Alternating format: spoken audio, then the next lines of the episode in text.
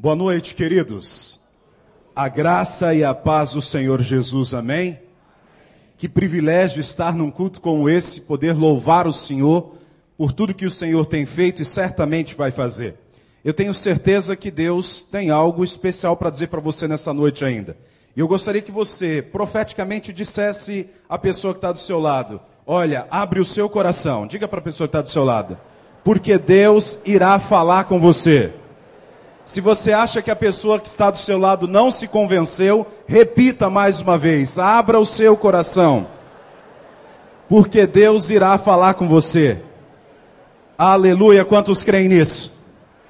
Que Deus maravilhoso, que igreja maravilhosa, que louvor maravilhoso. Como é bom estar na presença desse Deus maravilhoso.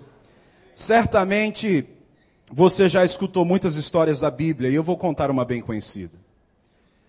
Havia um certo pai, na história de Jesus, que tinha dois filhos.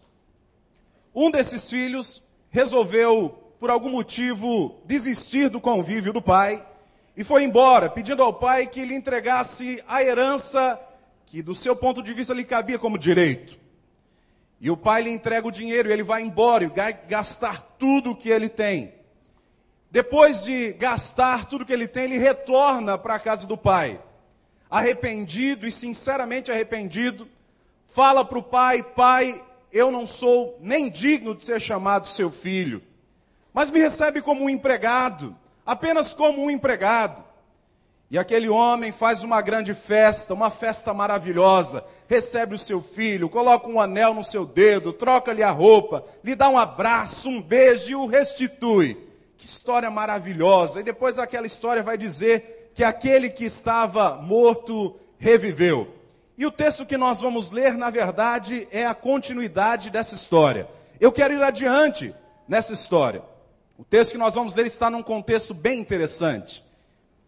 Há três histórias sendo contadas durante o texto, durante esse contexto. E uma delas reflete-se a um homem que perde uma ovelha, perde um bem. Outra mulher perde uma moeda de valor. E aquele pai que perde o filho. O fato é que os três perderam alguma coisa e o que há de comum na história é que eles reencontram depois de uma busca incansável e ao reencontrar fazem uma festa para agradecer aquilo que tinha acontecido, o retorno. E o texto que nós lemos continua da seguinte maneira a história. Enquanto isso, o filho mais velho estava no campo. Quando se aproximou da casa, ouviu a música e a dança. Então chamou um dos servos e perguntou o que estava acontecendo. Esse lhe respondeu: Seu irmão voltou e seu pai matou o novilho gordo, porque o recebeu de volta são e salvo. O filho mais velho encheu-se de ira e não quis entrar. Então seu pai saiu e insistiu com ele.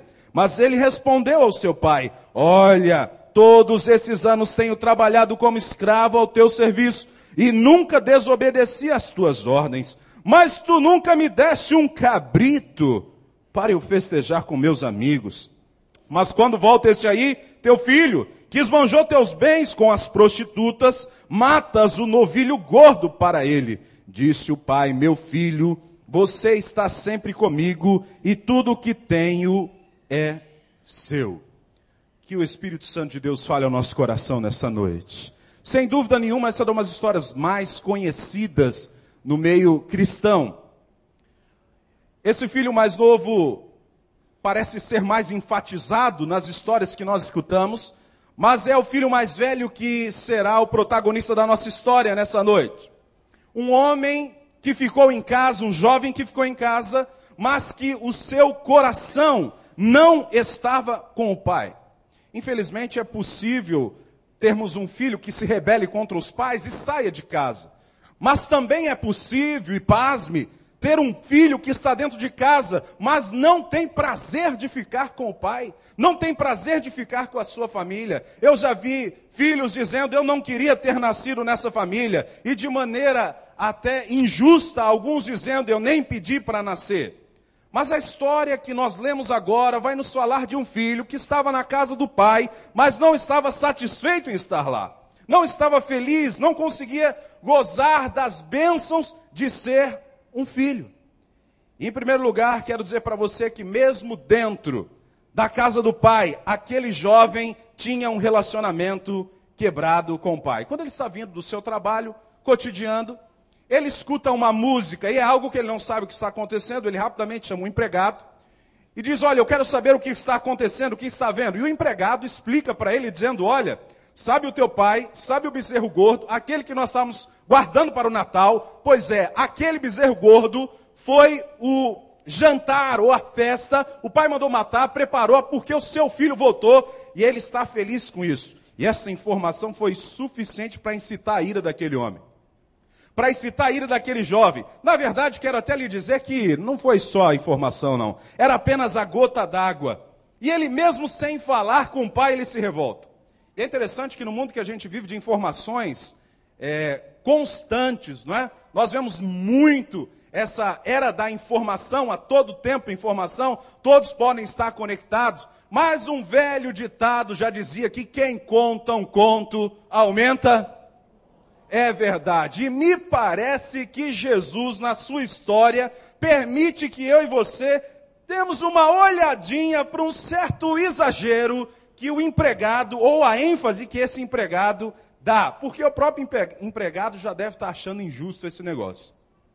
Ele já enfatiza exatamente, em vez dele vir correndo e dizer assim: Olha, eu quero dizer para você que sabe aquele teu irmão, aquele que vocês brincavam junto, aqueles que vocês estavam junto, pois é, aquele voltou finalmente. Mas ele diz: não, o pai matou o bezerro gordo.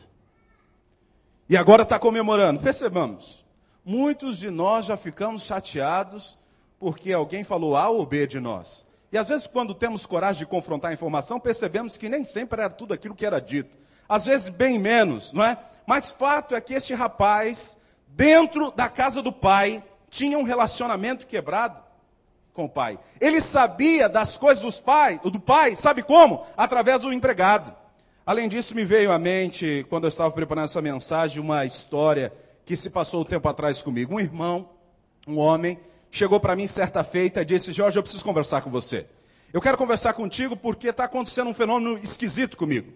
Todas as informações ruins, todas as desgraças, as tragédias da vida das pessoas acabam chegando para mim. E ele disse: O que, que é isso? O que é que Deus quer fazer com isso? Por que, que Deus está permitindo que eu escuta tantos problemas dos outros, tanto as confusões e ainda por terceiros? E eu falei para ele, meu querido, você se enganou. Não foi Deus que está deixando isso acontecer, não. Foi o diabo.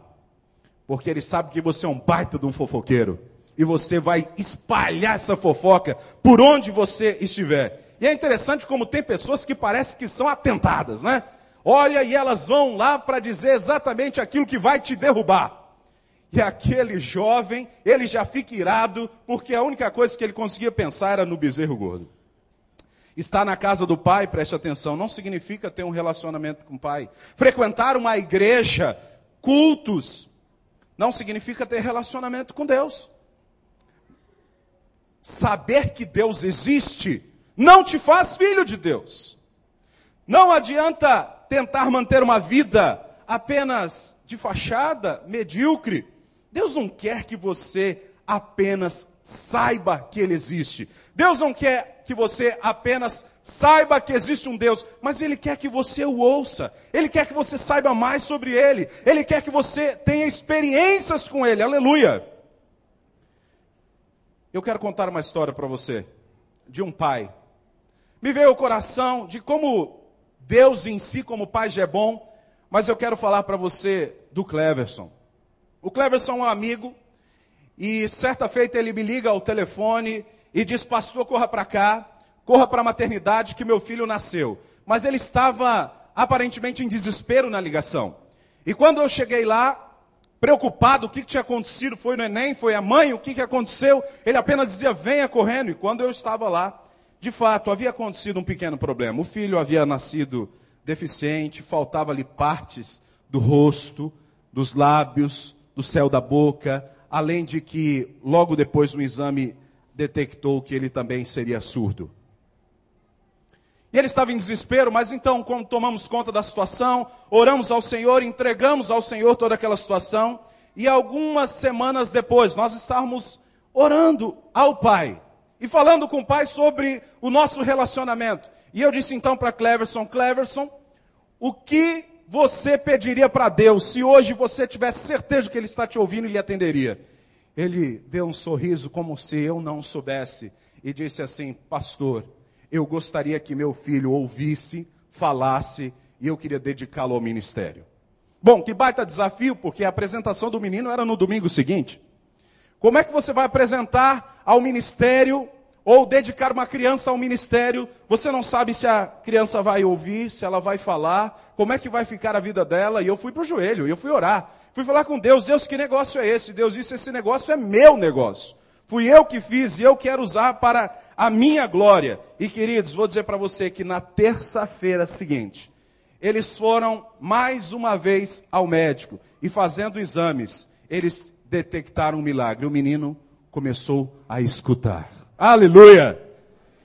E eu tive a oportunidade em 2008 de visitar, é, de viajar de Curitiba a João Pessoa, dá lá uns 4 mil quilômetros, de carro, com o Henrique sentado no banco de trás, cantando e louvando o nome do Senhor.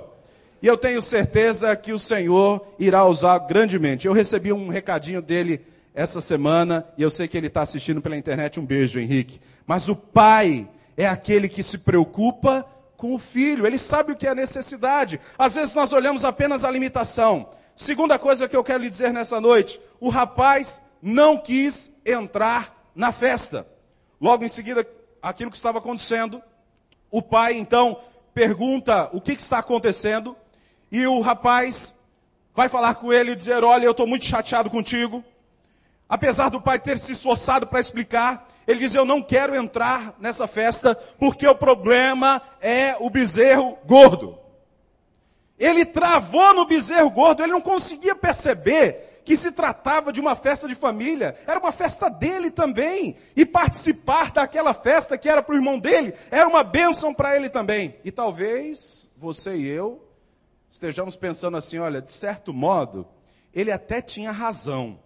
Porque aquele rapaz foi gastar o dinheiro que eu e meu pai ganhamos, suamos, e agora esse pai faz uma festa para esse gastão. Veja, irmãos, esse detalhe é muito importante porque vai mostrar a diferença entre um religioso e um discípulo. Entre alguém que tem uma vida arrependida, sincera, e alguém que tem uma vida de religiosidade medíocre. Porque apesar daquele menino, daquele jovem, do filho mais novo, ter andado por caminhos que eram tortuosos, quando ele voltou, ele reconheceu, ele pediu perdão, mas aquele filho que estava dentro de casa, ah, ele mantinha-se em orgulho, mantinha-se em soberba, ele não tinha relacionamento com o pai. Ele é o estereótipo de um religioso, de alguém que não tem vida em si, que aprendeu de alguém ou de alguma coisa, ou em algum momento, algumas coisas sobre Deus, mas é uma pessoa que não tem vida em si. É uma pessoa que apenas está vivendo segundo aquilo que lhe disseram. E esse irmão mais velho, mesmo dentro da casa do pai, é soberbo, é orgulhoso, e eu quero dizer uma coisa para você: quem vive em orgulho, quem vive em soberba, perde a festa. Quem é uma pessoa soberba vai perder a festa. E muitos, infelizmente, têm perdido o bom, o gostoso, a vitória das festas cristãs. Sabe por quê? Porque estão dando ouvido às informações dos empregados. Estão dando ouvido a informações de pessoas que, ao invés de te levantar e dizer para você o que está escrito na Bíblia, vão tentar tirar proveito de você de alguma maneira no momento do seu sofrimento. Esse grito de soberba do filho pródigo, esse grito de orgulho, de que ele não merece, aquele filho pródigo não merece a, a festa, esse filho mais velho não merece o abraço, não merece o anel, não merece nada. Quem merece sou eu. É isso que ele está dizendo para o pai. Ô pai, você não entendeu que quem merece sou eu? E olha, o filho mais velho perdeu a festa por causa do orgulho. E não é difícil você encontrar pessoas aqui que estão se sentindo injustiçadas pela vida. Talvez estão magoados até com Deus. Porque estão achando que Deus cometeu uma injustiça ou não sabe, ou ele estava dormindo na hora que aconteceu aquela circunstância na sua casa, aquela tragédia no seu casamento, na sua família. Eu quero dizer para você que Deus não dorme, Deus não é injusto, Deus é sempre justo e bom, e Ele quer que você esteja na presença dEle, para que você possa celebrar junto com Ele a festa que Ele tem preparado para os seus filhos, amém? Terceiro lugar, o filho mais velho, ele sentia-se escravo do pai. Que coisa interessante, você já deve ter escutado alguém dizer assim: Eu tenho trabalhado como escravo. Já escutou alguém dizer isso? Eu tenho trabalhado como escravo. É um sentimento interno, né? De uma pessoa que não se sente valorizada, que acha que o que está ganhando não é suficiente, não se sente suficientemente útil. Olha, eu sou mesmo é um escravo. Está querendo dizer o seguinte: olha, quando é que eu vou me livrar dessas correntes? É igual aquele irmão que começou a compartilhar todo pequeno grupo, ele estava compartilhando lá no Paraná, todo pequeno grupo, ele dizia: Olha, meu trabalho está tão difícil, meu trabalho tem tanto problema, eu estou tão cansado desse pequeno grupo, eu estou tão cansado dessa vida, eu estou tão cansado de tantas coisas. E aí, na segunda-feira, quando ele chegou, ele foi demitido. E interessante que ele volta, liga para o pastor e diz: Pastor, pelo amor de Deus, o diabo, pastor. O diabo intentou contra a minha vida, pastor, e eu fui demitido. E o pastor disse assim: não foi o diabo, não. Fui eu. O teu trabalho estava te fazendo tão mal que eu liguei para o teu patrão e pedi para ele te demitir. Para ver se você consegue viver livre. Eu tenho me sentido um escravo diante do Senhor. É, tenho trabalhado, mesmo dentro de casa, se sente aprisionado. E eu fiquei pensando com meus botões, talvez a vontade daquele filho mais velho fosse fazer exatamente o que o filho mais novo fez. Pegar tudo que era dele, dar um tchau tchau para o filho, para o irmão, para o pai e dizer: olha, eu vou fazer a mesma coisa. Porque ele fazia as tarefas dele por obrigação, ele fazia as tarefas dele não por prazer. Sabe, tem gente que está vivendo desse jeito. Se você, meu amado irmão, acorda de manhã e não conseguir sonhar, não conseguir respirar, não conseguir sentir-se livre, você vai ficar cada vez mais sentindo-se um escravo da vida. Você vai sentir-se cada vez mais preso. Ah, se eu, que sou um cara sonhador, de manhã não acordar sonhando, eu acho que eu nem me levantaria da cama. Mas sonhando com aquilo que Deus pode fazer, com o que Deus vai fazer na minha vida, na minha família, no meu ministério. Mas aquele homem estava com o pai, mas não tinha prazer de estar com o pai. Perceba que coisa incrível.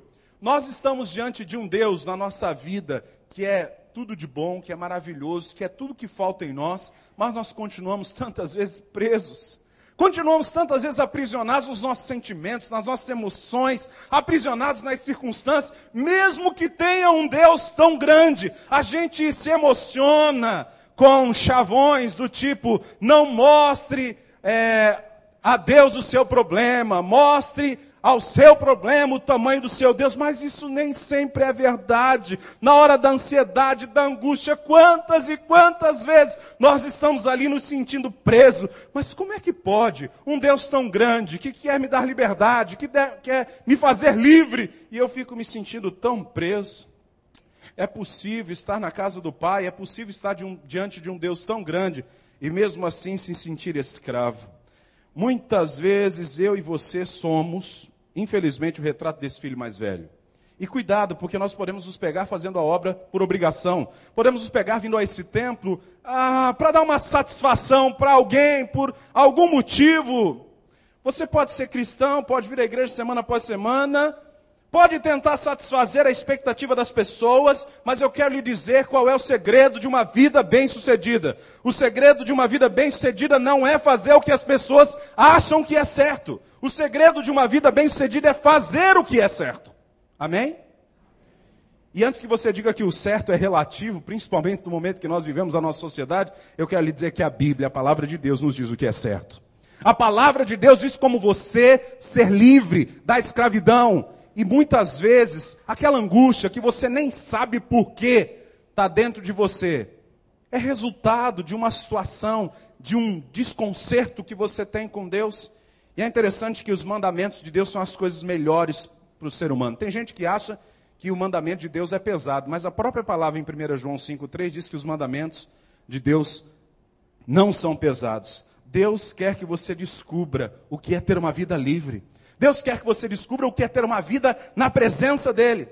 Lembre-se, ter uma vida livre não depende do seu pai, Não depende da sua mãe, não depende do seu irmão, não depende do seu filho. Ter uma vida bem-sucedida não depende das pessoas que estão à sua volta. Depende de uma decisão concreta de servir a um Deus vivo que quer se relacionar com o um ser humano. Não um Deus que está apenas lá em cima, transcendente, mas um Deus também imanente que está perto, relacionando. E olha, quero dizer para você, não importa o que foi que a sua família disse, o que a sua família ensinou, e como é fácil nós olharmos para o nosso passado e vermos quantas, pessoas, quantas coisas nós aprendemos. Deixa eu lhe dizer uma coisa que minha avó me dizia. Vovó disse assim para mim: Meu filho, tem uma coisa das muitas que você devia saber, mas essa eu não quero morrer sem que você, morrer sem que você saiba. E ela diz assim: Olha, tem uma coisa que você não pode fazer, de jeito nenhum. Muitas coisas você pode, mas essa você não pode. E o que é, vovó? Eu estava preocupado. Ela diz: Você não pode chupar manga e tomar leite depois. Mas por quê? Não, isso dá morte, meu filho. E olha, eu fiquei um tempo até separando a manga do leite lá em casa para eles não se comunicarem. Até que saí do Nordeste, fui para o Sul. Quando chego, entro numa lanchonete, está um cardápio de suco, tem lá suco de manga. Falei para minha esposa: Olha, faz tempo que nós tomamos suco de manga, vamos tomar um suco de manga. O cara pergunta: Com água ou com leite? Falei: Esse cara está querendo me matar. Perceba, eu falei, agora eu vou fazer o teste. Tomei aquele suco e estou aí, né? Mais gordo sim, mais morto não. Veja, não importa aquilo que a sua família disse, importa o que Deus diz. Não importa aquilo que você veio aprendendo, ah, é assim, é assado. Não, você precisa procurar saber se isso está na palavra de Deus. Você não terá uma vida livre, não terá uma vida prazerosa sem a presença de Deus na sua vida e na sua casa. Não tem jeito. Isso é inegociável. E só vai descobrir isso quem experimenta. Não tem outro jeito. Eu posso me esforçar, eu posso ir aqui, eu posso ir ali, eu posso fazer isso, eu posso fazer aquilo outro, mas não vai adiantar. Eu ando passando pelas ruas aí e vejo aquelas placas, né? Eu faço isso, trago amor perdido, amarro o sapo, faço não sei o quê. É impressionante. Tem gente que se ilude, mas quero dizer para você, não adianta, vai nisso aí que só piora. Agora, você quer ter uma vida livre, quer ter uma vida bem-sucedida, ah, tem que ser na presença do Pai com prazer, através do nome e do sacrifício do Senhor Jesus. Aquele jovem, em quarto lugar, eu quero dizer para você, ele chega para o pai e diz: Olha, pai, eu não ganhei nada de você. E em casa, muitas vezes, a gente se cobra por causa dessas palavras. Porque, muitas vezes, querido, na hora da raiva a gente diz você nunca, você sempre, você isso. Na hora, naquele sentimento de autodefesa, né? Você nunca fez isso, você sempre fala isso. Olha você. E a gente se cobra muito para não fazer isso. Olha, nunca mesmo? Sempre mesmo? E na hora da raiva com esse pai, esse filho diz: Olha, você nunca me deu sequer um cabrito. Veja o que, que esse rapaz está reivindicando. Ele está comparando o bezerro gordo com o cabrito. Ele diz para ele: você dá o bezerro gordo, mas para mim tu não me dá nem um cabrito. E olha que reflexo forte de quão longe esse coração está desse pai. Ele não tem prazer na sua vida. Esse rapaz aqui que Jesus descreve, ele não tem prazer, ele perdeu a identidade de filho, ele assumiu uma postura de escravo, sabe? Ele começou a assumir a posição daquela hiena da, das histórias em quadrinhos. Ó oh, vida, ó oh, azar, ninguém gosta de mim. Sabe o, o cara minhoca, ele olha para para o espelho e não consegue encontrar prazer, ele não está conseguindo se alegrar, ele não está conseguindo viver, porque ele diz: Olha, essa vida mesmo é assim, não presta, eu sou empregado, olha, pai, eu não sou filho, não, eu sou empregado. E aí o pai começa a conversar com ele e diz: Olha, filho, você não está entendendo, você não é escravo, você é filho. E ele diz: Não, eu sou escravo e você é meu patrão. Ele havia se tornado tão exigente, pior, tão egoísta, que ele já não conseguia enxergar o amor do pai por ele. E eu quero dizer para você, querido, que a gente vai se acostumando com a nossa vida e vai fazendo tantas coisas que de repente, quando a gente se percebe, a gente já está tão longe de Deus. E olha, eu quero dizer para você, pode ser que você hoje entenda, e eu espero que entenda, que é para ficar perto de Deus, mas vai ter um tempo que não vai ter mais jeito. A gente vai tão longe e aí vai chegar um momento que não tem mais jeito. Deus nunca é injusto. O que está acontecendo muitas vezes na nossa vida, que parece uma baita de uma injustiça, são oportunidades que nós para que nós entendamos que quando o homem decidiu se separar de Deus, ele decidiu pecar, ele trouxe sobre a sua vida as consequências gravíssimas de morte. Porque a Bíblia diz que o salário do pecado é a morte. E eu e você precisamos entender isso. Não é que Deus queira que aconteça um monte de coisa ruim na minha vida, não. Ah, Deus deve estar me castigando, né? A gente aprende isso desde pequeno. Né? Às vezes, para disciplinar os filhos, os pais dizem assim: olha, faz isso não que Deus castiga, hein? Faz isso aí não que Deus castiga, Deus vai castigar. Né? Às vezes até nas músicas a gente faz isso. Cuidado, pezinho aonde pisa, né? O que Deus Ele vai pegar você. Na verdade, quero dizer para você, meu irmão, que o que está acontecendo na sua vida não é fruto de castigo de Deus, não. O que acontece na nossa vida de ruim é por causa do pecado na nossa vida, é por causa que nós nos afastamos de Deus, é por causa que nós nos separamos de Deus. Não é porque Deus não gosta de você, pelo contrário, Ele ama você, Ele quer você. Só que você muitas vezes tem dito: não, Deus, eu quero ficar um pouquinho distante, eu quero viver a minha vida. Aí vai continuar carregando esse fardo até quando, hein? Vai continuar carregando esse problema até quando? Ah, meu irmão, quero dizer para você que quantas e quantas vezes, quando não tinha carro, né, ia carregando aquelas sacolas de mercado, sabe como é isso, né? Pesada, né? Pesada, pesada, pesada. Aí de repente alguém estava do seu lado e disse assim: Ó, posso carregar para você? Você entregava sem, né? Já pensou você está com aquele tijolo carregando e alguém diz assim: Eu posso carregar um pouquinho para você? Você entrega, né? E olha, é assim que o Senhor faz conosco. Ele diz assim: Olha, você está cansado? Você está sobrecarregado? Está difícil? Vem para mim que eu vou te aliviar, eu vou carregar para você. Eu já venci essa luta para você. Só falta você querer ter prazer na minha presença. Sabe, queridos, eu tenho testemunhado quantas vezes o Senhor tem me ensinado isso. Certa feita, pastoreando é, no sul do país, eu estava com necessidade de uma certa situação para fazer uma visita. E eu disse para Deus: Deus, hoje eu estou precisando daquele negócio, tu sabe, né? Porque eu vou fazer aquela visita e naquela visita eu preciso que o Senhor me dê isso aí. E aí, sabe, irmão, o que aconteceu? Eu estava em frente ao fórum da cidade, o Senhor disse para mim assim, eu nunca mais esqueci. Sabe, George, você não precisa disso. Você precisa mais de mim. Uau! E eu comecei a chorar ali.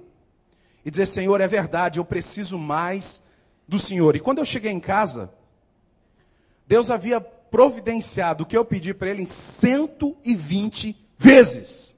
Você acredita nisso? 120 vezes aquilo que eu tinha pedido para ele.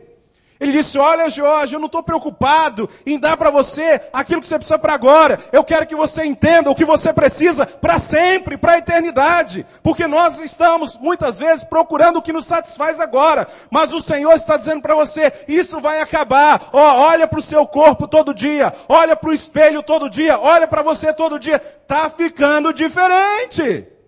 Está ficando mais velho, vai acabar, não vai ter jeito. Pode fazer plástica, pode fazer o que quiser. Vai chegar um dia que não tem mais jeito. Não é isso que eu quero dar para você. O que eu quero dar para você é o que vai durar para sempre.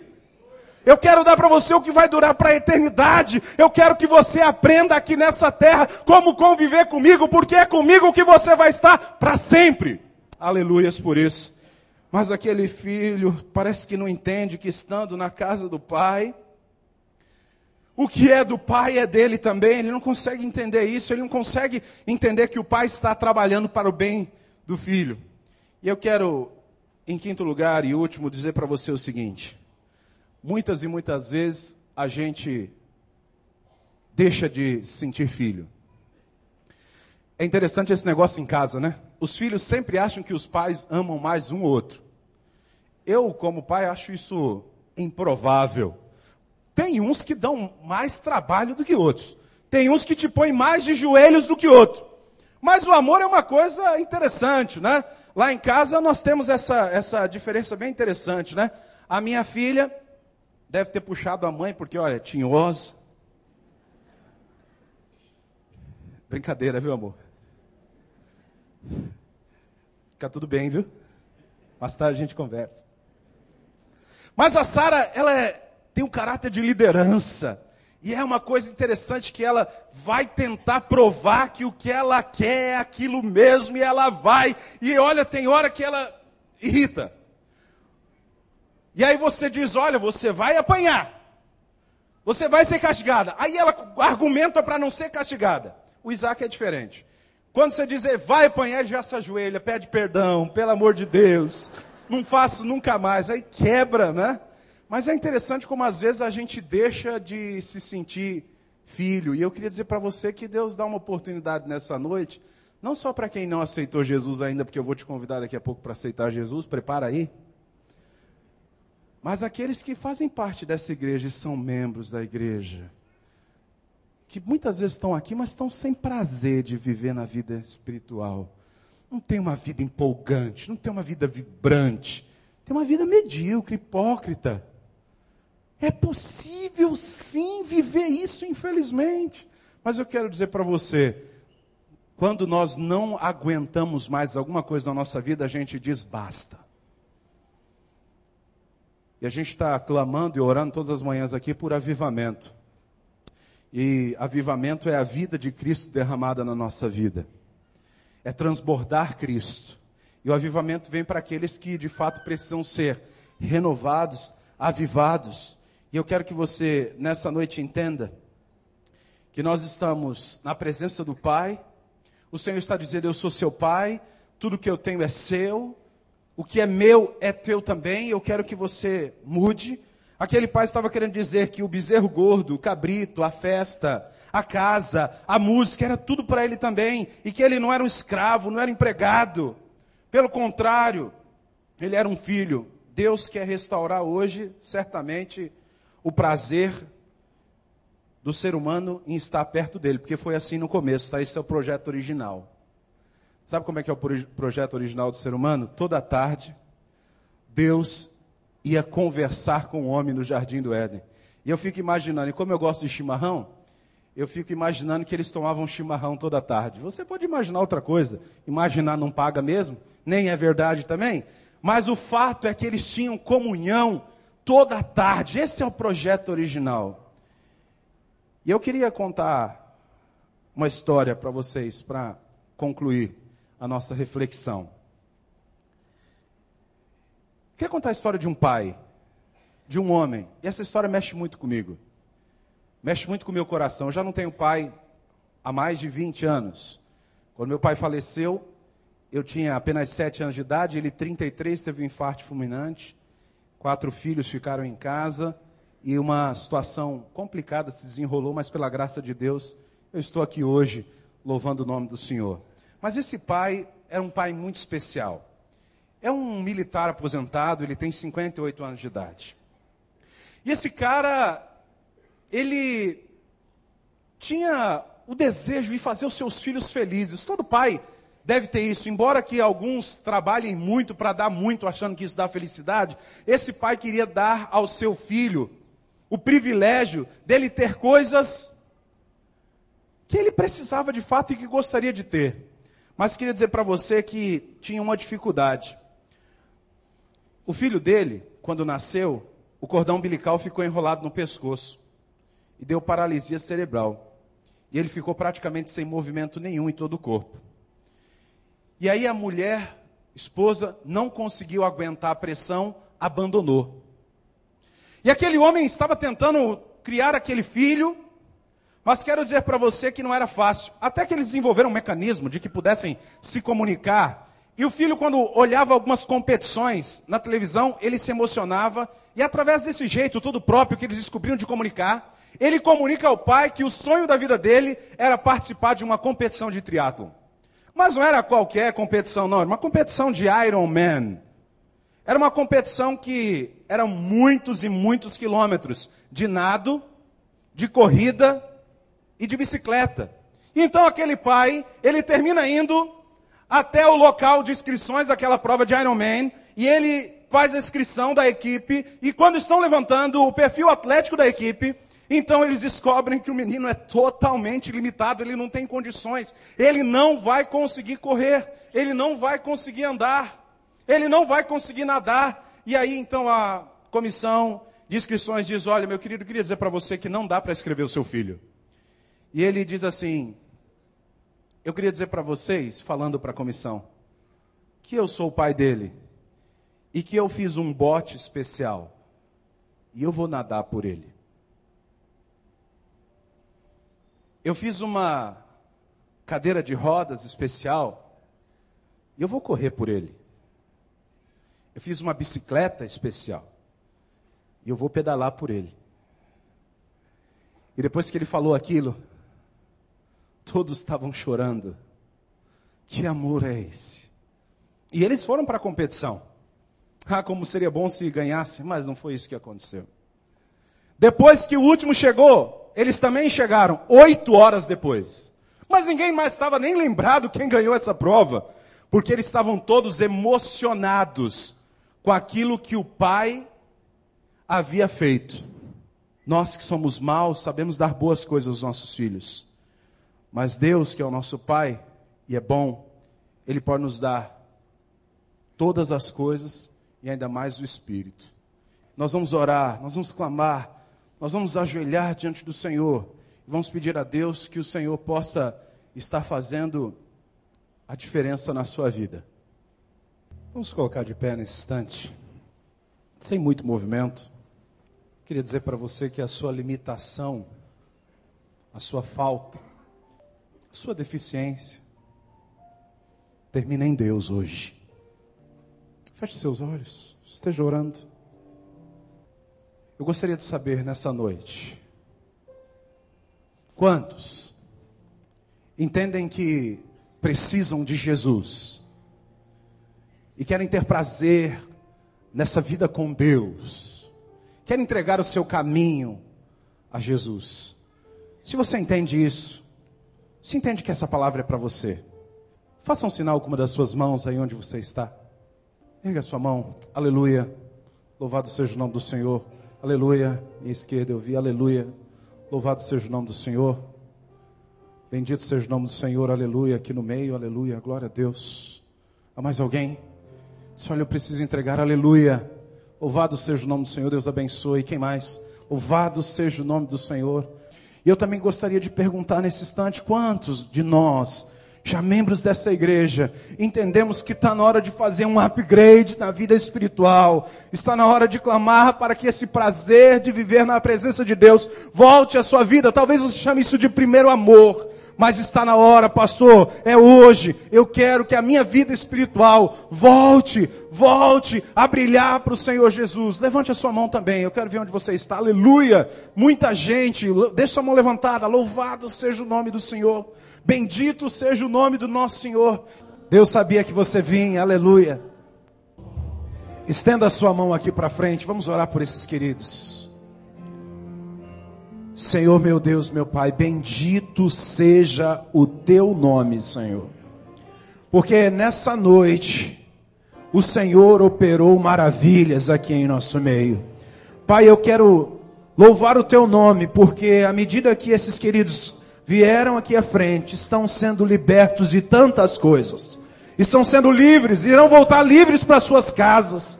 Porque o Senhor Jesus é suficiente para cada um deles, para a sua vida, para a sua família. Então, Pai, transforma o que precisa ser transformado. E que eles nunca saiam da sua presença, nunca se desviem, mas permaneçam diante do Senhor, para a glória do Senhor Jesus. Amém, amém e amém. Louvado seja o nome do Senhor.